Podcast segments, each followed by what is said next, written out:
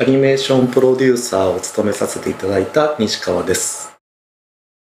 西川さんがまずこの映像作品の作り手になる、うん、まあ、どんなきっかけがあってどんなふうな経緯でこの世界に入られたのか、うん、そこからお伺いします。はい。ずっとこうテレビの前に座ってアニメ見てるっていう子供だったんですけど、当時あの宮崎さんの「未来少年コナン」とか高畑さんの「じゃりんこ知恵」とかあとは出崎さんの「家なき子」とか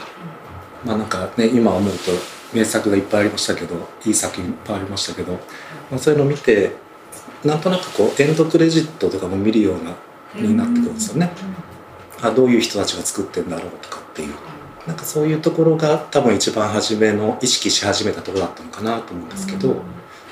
で、まあ、中高生になってくると「あのターミネーター」とか「バック・トゥ・ザ・フューチャー」とかあ実写にそうですね。実写の映画とか見た CG とかってすごいんだなとかっていう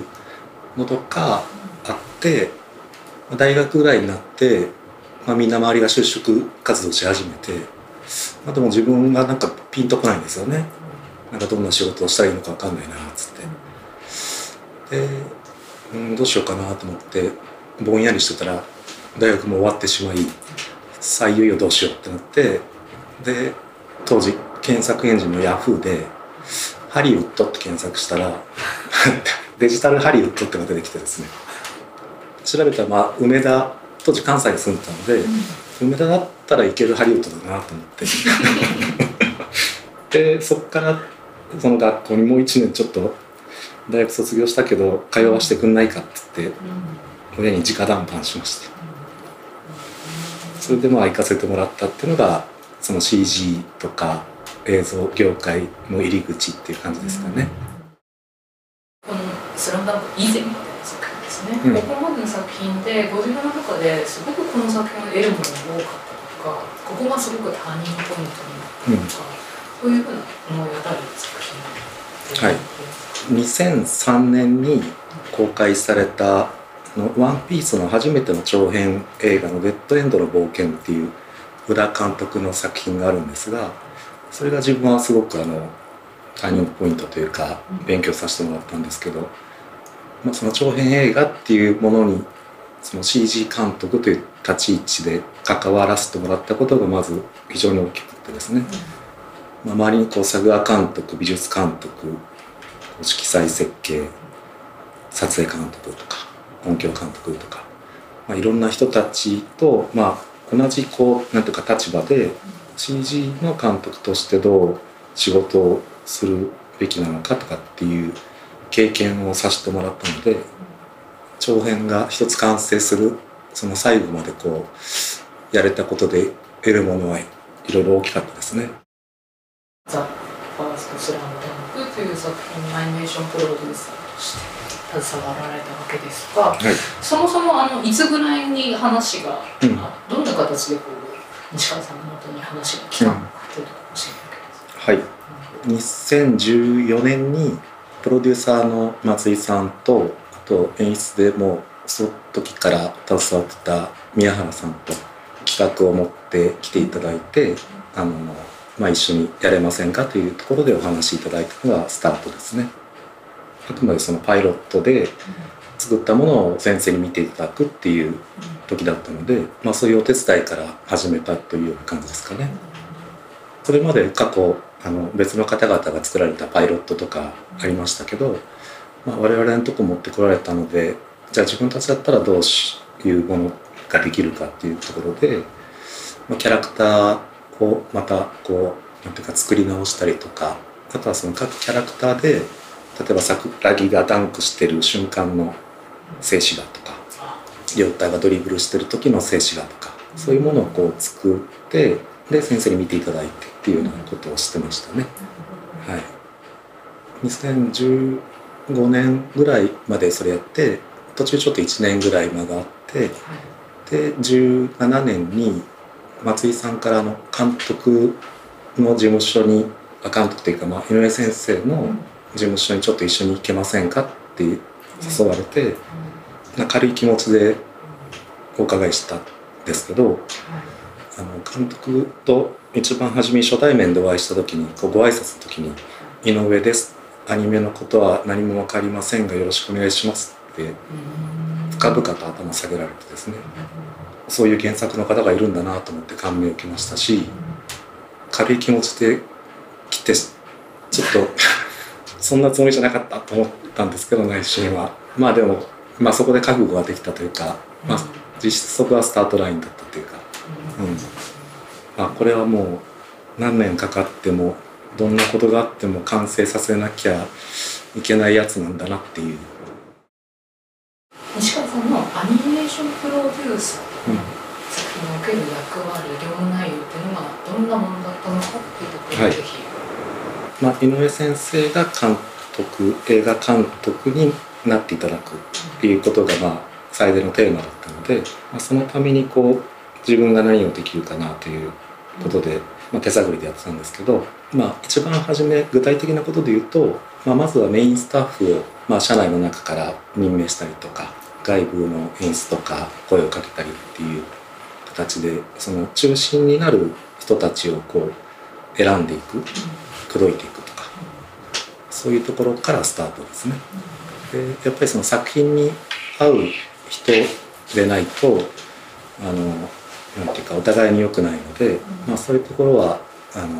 まあ、慎重に考えたつもりではありますね。とはやっぱりその実際そのメインスタッフが集まってきてスタートしていく中でやっぱりその通常の作り方とこう違う部分って結構あるんですね。でただまあこの作品はそういうものだっていうかねやっぱり監督と包丁を合わせてどうこう作っていくかっていうことが重要だったので、まあ、そういうものをこう理解してもらうようなお話をしたりとか、まあ、やっぱりこう監督がこういうところが重要なんだ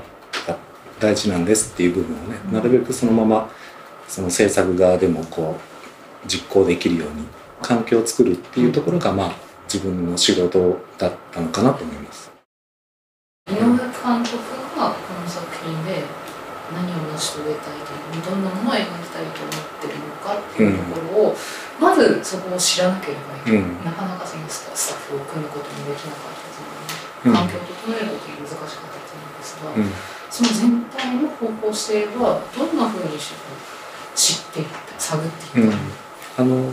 ももちろんもともとその漫画が描かれてますし、まあ、試合の部分はこう、まあ、それをどう、ね、CG アニメーションとして表現するかっていうことですけどやっぱりその今回の作品のオリジナルな部分のストーリーだったり構成だったりとかっていうのはやっぱりその監督の中にあるものなのでネームをこう書き起こしていただいたりする中で、まあ、そういうものもこう編集して実際のこう時間軸においてっていうところからなんていうか理解していったというか、うん、赤とかこういう構成とか映画を作ろうとしているんだなっていうところはまあそういうところからですよね。アニメーション映画というのは絵コンテだったり、うんうん、プロップだったり、シナリオっていうものがベースになるものなんですが、この映画の場合はネームがベースになってネームと漫画ですよね。はいプロットとかシナリオとかテキストでは存在してるものが一つもないっていう、うそこからやっぱりその本作のならではの特徴だったと思いますし、まあ、それをもとに今度まあ演出の方で絵コンテを書いたりとか、あとはモーションキャプチャーを取ったデータを使ってまあ構成を作っていったりっていうので繰り返しそういうものでこうなんていうかバージョンを上げながらまた編集するでまた作っては編集するっていうものをこう繰り返していく中で、まあ、監督自身もこう頭の中でいろいろ固められた部分もあるでしょうし、まあ、我々もあこういう方向に向かってやっていけばいいんだなっていうことが徐々に固まっていくというかそういう作り方でしたね。他にも、まあ、例えばこの作品だけでやっていることだったりとか、うん。はい、この作品で初めてやったこと、うん、うん、ありますか？モーションキャプチャー撮った後そのデータをその CG のキャラクターに流し込むわけですが、うん、その流し込んだ後に、まあ、各カットでこうカメラのアングルをこう複数こう作ってですね、うん、で複数のそのアングルの動画を出力してでそれをこう編集して構成していく、実写のマルチカメラで撮ったものを編集するのと同じような手法だと思いますけど、でまあ大橋さん演出の大橋さんを中心にそのプリビズと呼ばれる工程で、まあ、そういうものをこう作っていったっていうのは新しい試みだったんですね。でまあそれでこう大枠のこう試合の見せ方の流れみたいなのを作っていきながら改めて各カットのレイアウトとかカメラを固めていくっていう作り方ですね。それってやっぱり漫画が土台にあるからこそあのできる作業だったんだろうと思いますね。以前この作品にかかる以前も読んでました、うん、そうですね。中学の時に漫画の連載がジャンプで始まって、で高校入った時ぐらいに多分アニメも放送されてっていうぐらいだと思うんですよね、なので当時はリアルタイムで見てましたし、はい。あの当時持ってたウォークマンがこうマイク録音機能ついたんですけど、そのテレビで放送してる時にこう横に置いて、主題歌とかこう録音っていう。あへえ、うん、それぐらい好きでした。制作者になって触れた「スラムダンクっていう作品っていうのは、うん、印象っていうのは変わりました？もちろん、あの仕事でやらなきゃいけないのでで改めてねその試合の部分を本作で扱う試合の部分を見て震えるっていう。えらいこっちゃっていう。うんうん、そうですね。やっぱりそのそれをどう描くかで自分たちのねその技術でどう表現できるかっていうのはえらいこっちゃっていう。コマの割り方とか見せ方っていうのは逆に映像だと真似しづらいとかできない部分もあったりするので、まあ、それをこう時間軸に乗せてねどう描けるんだろうなっていうのはやっぱり作る前はなんとか不安の部分もありましたね。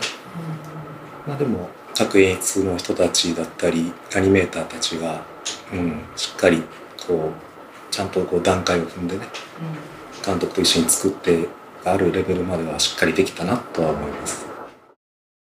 監督のリクエストとかオーダーというのはやはりあのちょっと特殊なものというかあまり聞いたことないものっていうのもありました？バスケットボールのそのプレーとか動きとかにおけるこうリアリティというか正しさというかっていうことはやっぱりポイントでしたし、あとはそのアニメっぽい動きを求められない、まあ、もちろんその誇張したりとかする部分もあったりとかキャラクターらしい形に描くことはあってもいわゆるこう 2D アニメのスタイルにこう縛られることがないアニメーションの作り方でしたね。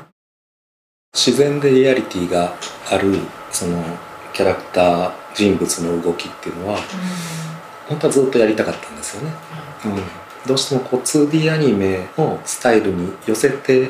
CG アニメーションを作ることが多いので絵作りだったりとか動きだったりもそうですけど、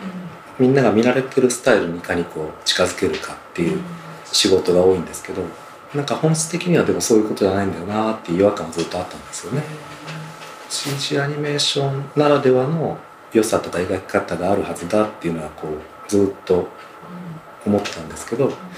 それがこう井上先生だったり「スラムダンクっていう題材を与えられたのでなんかこう踏み込めた感じですね。ここでやってみたこと挑戦してみたこと、うん、それによってあうまくいったなと思うことを例えば他の作品に生かしたりだとか、うん、そういうことも、まあ、もうすでにもしかして他の別の次の作品に移られてるかもしれないですが、うん、ありますか？同じようなことをやろうとしてもきっと失敗しそうだなと思います。やはり「スラムダンクありき井上先生ありきっていうところで表現できたところも大きいので、なのでやっぱそのスタイルを応用するんではなくて例えば原作に合う絵とかアニメーションってどういうものだろうっていうのをまあ、なんていうかスタイルにとらわれずに作るっていうことはまた挑戦したいなと思いますね。どんな作品こう仕上がったっていう感じでいらっしゃるうん、なんかその、こう表現として技術としても結果的にはこう誰もできなかったものは到達したぞと思いましたね。すんごい作品だな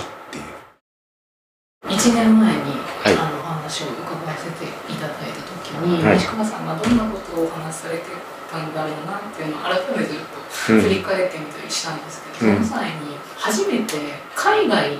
でも勝負できる、あの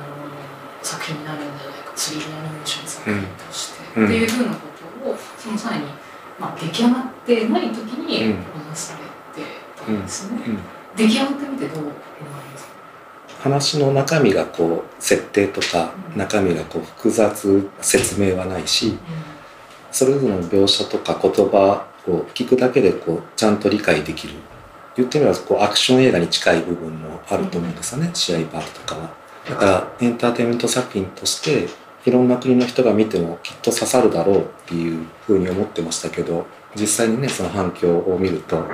間違ってなかったんだなと思います。いやすごい仕事をされましたね。制作期間が長くいただけたので逆にまあしっかり作れるのはいいことなんですけど、まあ、特にその現場のスタッフとしては体力とか気力とか持続しないと作りきれないので途中からあのテレワークでビデオ越しになっちゃったんですけどね。やっぱりその上がってくるアニメーションこうチェックで上がってくるアニメーションが、まあ、監督とか演出のこう要望に応えながらこうどんどんどんどんこう洗練されていくんですよね。むしろそのなんていうかできてくるものを見てああなんていうかすごいなと思ったしよくやったなと思うし、うん、監督もやっぱりスタッフも走り切ってくれたのがやっぱり一番ですね。